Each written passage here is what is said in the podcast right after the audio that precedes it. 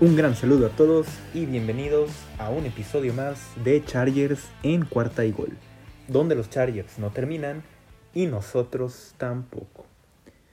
Mi nombre es Luis Chávez y estoy encantado de poderlos tener en un episodio más de este subprograma favorito del equipo de Los Ángeles Chargers. Recuerden que pueden encontrarnos en nuestras redes sociales. A mí me encuentran como arroba luischavez08 y a la cuenta de este programa como arroba cuarta y gol chargers, arroba 4TA y chargers. Y bueno, se terminó la pretemporada. Ya por fin podemos decirlo. Ya se dieron estos tres partidos en los que el equipo se iba a preparar, en los que Brandon Staley y junto a su, todo su equipo de cocheo, Tom Telesco, podían observar qué jugadores eran los que valían la pena también, cuáles de ellos habrá necesidad de tal vez dejarlos en el practice squad, cuáles de ellos los cortarán, en fin, ya se terminó esta pretemporada, el partido, el último partido que tuvimos, que fue el de este fin de semana, una derrota bastante fea contra Seattle, 27-0, pero bueno, el marcador en realidad no importa, no importa mucho. Claro que duele ver un partido así, ¿no? De, de 27-0 que te blanqueen. Pues bueno, no, no, es lo mejor. Pero creo que el equipo, pues no, no es lo que buscaba. Los resultados. No jugó ninguno de los titulares en la ofensiva. En la defensiva tampoco. Entonces, en realidad no, no es lo que. No se esperaba ganar, pues eso, eso no era lo importante. Como ya comentamos entonces, eh, fue esta derrota eh, contra Seattle 27-0 y con pues una actuación bastante mm, pobre, podemos decirlo así, de ambos lados del equipo, ¿no? Tanto de la ofensiva como de la defensiva. Vamos a comenzar hablando un poco de eso. En cuanto a la ofensiva, el coreback que abrió el partido fue Chase Daniels. Él tuvo una actuación muy regular, 9 eh, pases completados de 12 intentos, solo tuvo 70 yardas, un balón suelto, todos lo recordamos, esa jugada en la que colapsó la línea ofensiva y pues bueno, dan un golpe bastante duro a, Chase Daniels y este pierde el balón y así es como cae el primer touchdown del de, equipo de Seattle, ¿no? Ya después eh, um, Brandon Staley comentó que en realidad el, jugador que había perdido la, asignación del, del defensivo fue Joshua Kelly, ¿no? Este corredor. Entonces por ahí no podemos tanto tirarle a la, línea ofensiva, que de todas formas estuvo fatal, ¿eh?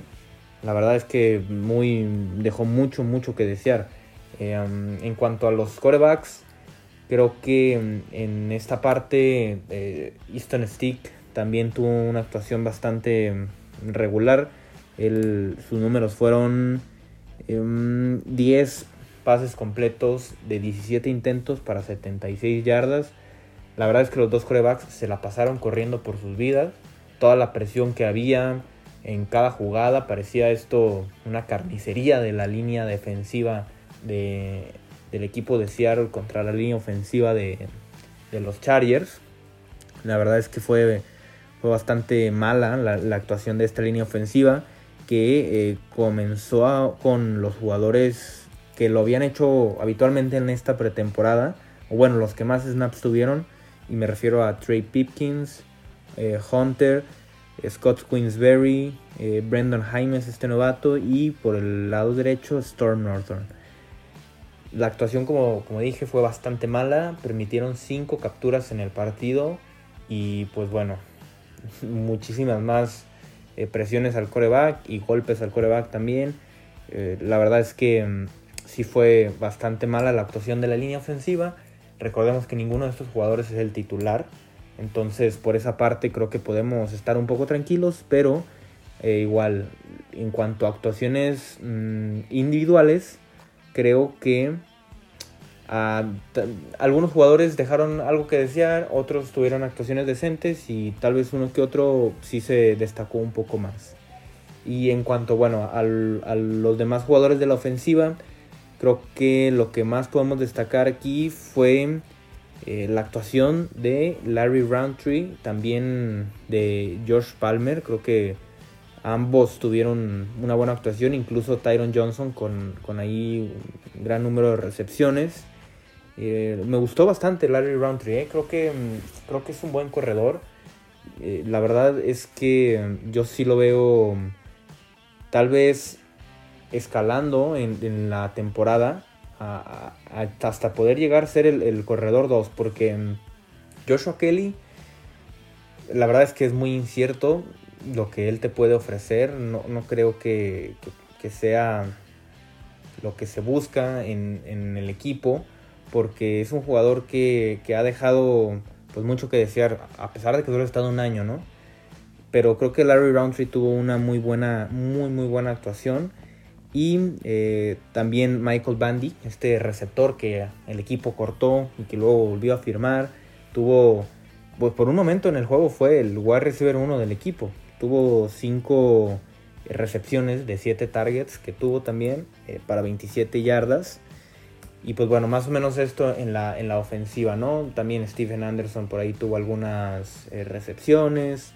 Eh, la actuación de, como ya lo comenté, de Tyron Johnson, otro, otro receptor que seguramente pues, va a ser muy utilizado en la temporada. Y en cuanto a la defensiva, en este partido, la defensiva, la defensiva también dejó mucho, mucho que desear. Esto creo que mm, eh, hubo jugadores que hicieron una buena actuación, pero en, de vista general creo que sí fue bastante también pobre la actuación de la, de la defensiva, porque mm, en realidad, imagínense ustedes para que un jugador como Alex Collins, no estoy diciendo que, a ver, sea un mal jugador, pero no es ni por poquito el titular de Seattle. Él es, nos trajo, bueno, trajo al equipo defensivo de los Chargers como quiso. Tuvo una gran actuación este jugador de Seattle. Le hizo lo que quiso a los jugadores de, de la línea defensiva, a los linebackers también. Creo que eso dejó mucho que desear. El equipo falló muchas tacleadas, o sea, no, no concretaban esas tacleadas y esto dificultó a lo largo de todo el partido obviamente cómo se fue desarrollando porque además no tampoco tuvieron tantas jugadas grandes podríamos decirlo así como por ejemplo el, el partido perdón contra San Francisco en el que pues estuvieron ahí las dos intercepciones y luego el balón suelto recuperado. Acá pues simplemente eh, hubo por ahí eh, alguna captura eh, pero pues fue, fue la verdad, sí, una actuación que, no, fue muy buena. Creo que de los nombres que se pueden salvar eh, son como Chris Rumpf, que tuvo cuatro tacleadas, eh, de estas cuatro, tres fueron para pérdida también. Tuvo dos, dos golpes al coreback y una, y una captura también. Creo que, a ver, un jugador novato que apenas está adaptando, creo que es bastante bueno. Y por, pero por otro lado, por ejemplo, no sé, un jugador como eh, Cole, Christensen, Cole Christensen, perdón, este linebacker, el número 50, pues que falló todo el tiempo, como que se le vio fallando tacleadas, se le veía medio perdido, no sabía como que en dónde estaba, así medio flotando ahí por, por la zona. En realidad también creo que dejó mucho que desear. Pero pues bueno, esto fue en, realidad a grandes rasgos lo que pasó en el partido creo que no hay mucho, mucho más que destacar. Eh, bueno, ah, sí, algo, algo que, se me olvidaba. Pues la única oportunidad que tuvo el equipo para eh, poner puntos en el marcador estuvo en los pies de Tristan Vizcaíno en un gol de campo, en un intento de gol de campo de 47 yardas. Y pues resultó que Tristan Vizcaíno lo falló. En realidad quedó muy muy cerca. Em, se fue apenas pegadito por el poste derecho el, balón, pero creo que esto tal vez pueda restar un poco a que, a que lo consideren para el roster titular. Está difícil, está difícil, ¿eh? Pero en realidad esta fue la única oportunidad que tuvo el equipo para poner puntos en, en el marcador. Y no, no hay mucho más que decir de este partido. Eh, no jugó Mm, infinidad de, de, los jugadores. Algo así como 25 jugadores no tuvieron este, actuación en el partido. Entonces pues no se esperaba mucho. La verdad es que Creo que al final el partido pues resultó como tenía que resultar. Hay cosas positivas, cosas negativas, como lo hubo en los otros tres partidos, y pues lo del resultado es, es lo de menos, la verdad. Así que bueno, el equipo se va con un saldo de una victoria y dos derrotas en esta pretemporada. Y justamente esta segunda parte del episodio, pues quería utilizarla para recapitular todo lo que pasó en la pretemporada, porque recordemos que el martes habrá ya este corte, ahora sí un gran corte de jugadores para poder llegar al roster de 53. Este corte se hará, se tiene que realizar antes de las 2 pm del centro de, México, a las 12, 12 del mediodía del tiempo del Pacífico. Y pues bueno, vamos a quedarnos con los 53 jugadores que, que van a ser utilizados para toda la temporada regular. Recordemos que eh, se pueden quedar 16 jugadores en el equipo de prácticas, lo que en realidad pues deja un saldo de, de 69 perdón, jugadores de los cuales se utilizaron en esta pretemporada que puedan seguir siendo parte del equipo. Eh, ahorita el, roster está en 80 jugadores, entonces en realidad pues sí, 11 son como los jugadores que sí se van a, a cortar y que ya el equipo no va a tener que ver nada con ellos y los otros 16 pues al equipo de, prácticas perdón, y los otros 53 para afrontar la temporada regular. Y bueno, vamos a ver entonces qué pasó en estos partidos de pretemporada. Como dije, no, no voy a hacer un, un, repaso de cada uno de ellos, pero por ejemplo, el equipo promedió 195 yardas ofensivas eh, en, cuanto a la ofensiva en cada uno de los partidos. Eh, no se podía esperar mucho más si no jugaste con ninguno de tus titulares, ¿no? En cuanto a... Creo que el, único titular que podemos decir que jugó tal vez fue Rashawn Slater, que jugó la primera serie ofensiva del primer partido. Y Josh Palmer, mm, creo que todavía ahorita no es el titular indiscutible, tal vez puede ser, pero, pero de ahí en más, pues ningún otro jugador creo que a, destacar en esta ofensiva, en lo que fue la pretemporada, a mí tres jugadores que me gustaron mucho cómo se vieron para empezar. El que más me gustó, la verdad, sí fue Josh Palmer. Creo que tuvo una gran actuación en los tres partidos. 10 eh, recepciones, 65 yardas y un touchdown fueron los números que dejó este jugador, ¿no? Creo que mm, el equipo lo utilizó mucho quería ver qué tenía, quería ver si era fue la decisión correcta ¿no? en el draft y creo que sí lo fue. La verdad es que se ve un gran jugador, un buen proyecto a futuro y creo que más pronto que tarde el equipo le va a dar un, involucramiento mayor ¿eh? a este jugador para que lo tengamos en cuenta, ¿no? Sobre todo para esta temporada. Otro jugador, el segundo que a mí más me gustó, creo que aquí tuve un poco de duda, o sea, entre el segundo y el tercero porque los dos me gustaron mucho. Pero en el segundo lugar creo que mm, Roundtree es un jugador que, mm, que también me, me, llamó bastante la atención. Larry Roundtree, este, este corredor, perdón, eh, novato también. Tuvo él perdón, 22 acarreos y 102 yardas. Algo así como un promedio de 4 y pico yardas por acarreo. 4.7, 4.8, creo que es un buen promedio. Em, se vio bien, la verdad es que un jugador explosivo, que también puede ser involucrado en el juego aéreo y además es un jugador que también funciona para protección de pase. Creo que esto va a convencer a, los entrenadores también más pronto que tarde de eh, darle un, lugar, un rol más importante en la ofensiva, porque Josh Kelly se vio pues mal en esta pretemporada. Justin Jackson está lesionado. En este momento tal vez no es así como el running back 2 fijo, pero a mí no me sorprendería que para el final de la temporada él ya tuviera ese puesto ganado. Y por último, el otro jugador que me gustó de esta ofensiva, otro novato también, Brendan Hines. A él lo utilizaron mucho más en estos partidos. Creo que fue una muy buena utilización la que le dieron y en realidad también una muy buena actuación.